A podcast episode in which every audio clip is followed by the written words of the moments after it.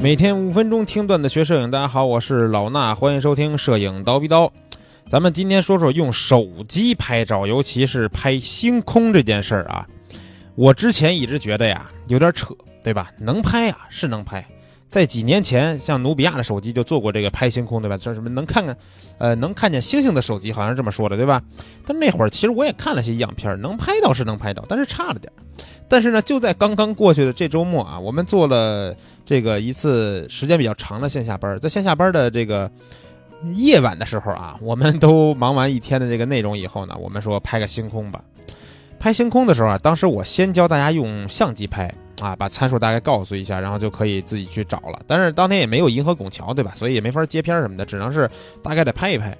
然后后来呢，一个同学拿出来这个手机，说手机能不能拍？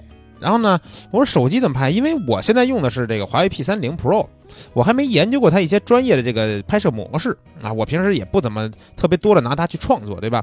那我打开这个以后，他跟我说，他说这里边有一个叫做呃流光快门的功能，就是在这个。呃，别的安卓手机我现在不太清楚啊，因为我用的是华为这个，它在拍摄里边有一个叫更多啊，不是专业啊，是更多。然后呢，点开以后有一个流光快门，这流光快门点开以后呢，你发现里边它有四种不同的拍摄方法，而且是傻瓜式的啊，你不用调什么东西，就傻瓜式的。然后呢，里边有一个叫车水马龙，就是拍咱们那个大马路上那种车的那个那个叫光绘，对吧？然后呢，还有一种叫光绘涂鸦。光绘涂鸦这个我还点了一下，我发现它还非常有意思啊！它不光能帮你拍光绘，而且咱们一拍拍光绘的时候，不是得有个主体人物嘛？也不能光拿光绘写个字儿，对不对？这主体人物呢，它还可以用闪光灯去辅助你定格这个人物啊。虽然我也没试它是前帘还是后帘同步，但总之它自己手机的闪光灯可以帮你瞬间闪一下，把人物定格下来，然后呢，你再去画光绘。哎，这是不是非常的方便啊？比我想象的要强大，对吧？另外呢，还有一个叫丝绢流水，应该就是拍一些这个自然的慢门。最后一个就是绚丽星轨，这块注意啊，咱们不是拍单张的星空了，它是拍星轨了。这个东西能不能拍呢？我们当时也没谱。那当时呢，我们赛场的有三个同学都是华为啊，P 三零我一个，然后 P 二零有一个，Mate 二十有一个。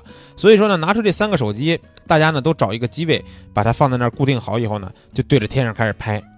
拍的时候，刚开始你感觉没啥，就几个小点儿。后来啊，真的很神奇，你就是随着那个时间的流流动啊，它就像录像一样，你知道吧？它它是一直在帮你拍、帮你堆的，然后你就慢慢看见那个星星开始拉星轨了，而且非常的纯净啊，这个画面非常的纯净，不是那种我之前想的那种，就是画面里边噪点贼多，然后拍出来没准都是噪点那种感觉，它非常的纯净。我再强调一遍。然后呢，它这个拍摄星轨的模式啊，不是说我们拍单张，然后之后再去堆，对吧？它直接在这个手机里边就帮你堆成一张成片了啊。但是这儿也有一个问题，就是它不会帮你保留每一张原片，最少我没有找到这个设置啊。它最后拍出来的呢，就是一张照片，就是一张照片。但是我们当天晚上其实折腾到很晚，我们当天应该是差不多两点左右睡的觉，然后呢，我还设一个闹铃，三点多起来去把这个手机拿，就是拿拿起来，因为怕它没电了。对吧？然后呢？呃，在拍摄的过程中，我们尝试了很多次，总是会有失败的情况。那这个失败来自于哪儿呢？这儿也给大家一些提醒。它的失败主要是来自于有光线从你的这个手机前面经过就会有问题。啊，你如果说两边的，比如说房间呀、一些光污染呀，开个灯什么的倒没事儿，因为它顶多就是前景什么东西亮一点，对吧？过曝了无所谓，咱们拍星星啊，手机拍星空嘛，你能看见星轨不得了吗？但是如果有一个人开着手机从你这个手机。镜头面前走过去，那你镜头里边就会有一道炫光，这道炫光呢，基本是很难处理的啊，所以非常非常的难弄，它就算失败了。然后呢，我第一次拍的时候也是拍了一个大概，呃二十多分钟，然后呢，结果有一个兄弟正好拿手机走过去，然后发现有炫光了，失败了。然后我们最后呢，就是保证大家基本都休息了，然后我们就把那三个手机支在那块儿啊，然后我还特别的鸡贼，对吧？我把它充了点电放在那儿的。啊，待会儿我说充电有什么用啊？然后呢，最后我们拍成了吗？也没拍成啊。拍星轨是拍成了，但是画面里边有炫光，这是个问题。然后再加上我们前半夜试的时候基本还可以，到后来两三点钟，再到三四点钟的时候，星星就特别特别的难看见了。所以说这个时候堆出来的星轨效果也不好。那最后呢，我们其实大概有两张片子，一张是我的一个竖拍的，然后星轨堆了一点点，但是有一道炫光的；还有一个是我们有一个同学，他也是拿手机在那拍，拍了一个我觉得比我这个前景还要好看，而且。堆着星轨更漂亮的这么一张，就是咱们今天节目这张头图啊，咱们大概看一下就行。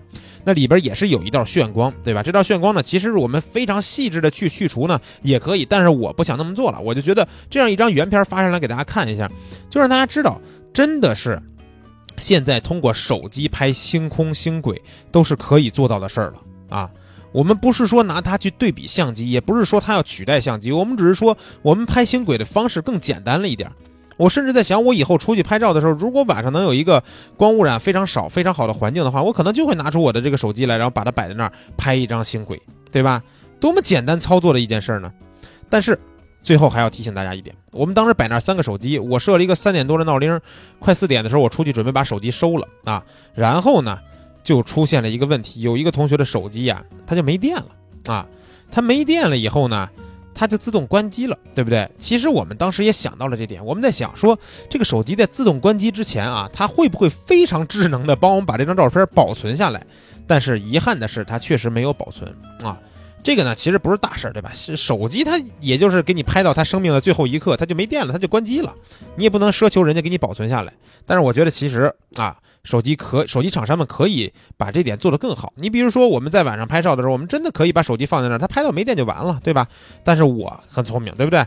我在拍之前呢，大概用二十分钟时间把我手机充了个电。有的人说二十分钟能充什么呀？我跟你说啊，这节目真的不是给他们打广告啊。我就是因为用了这个手机，我才了解到它的充电速度如此之迅速。用原厂的那个充电头加上原厂那根线，它有一个极速快充。一般我刚买手机的时候，大概三四十分钟满电就充完了。然后呢？现在基本上得用一个小时充满电，但我当时还有百分之三四十的电，我充了半个小时它就满电了，基本上。所以，我通过半个小时充电之后把它放在那儿，然后拍完以后我一拿一看，还有百分之四五十的电，只用了不到一半的电，拍了大概两个小时的轻轨，就确实给力，对吧？确实给力。然后当时在现场拿着 iPhone 的同学们。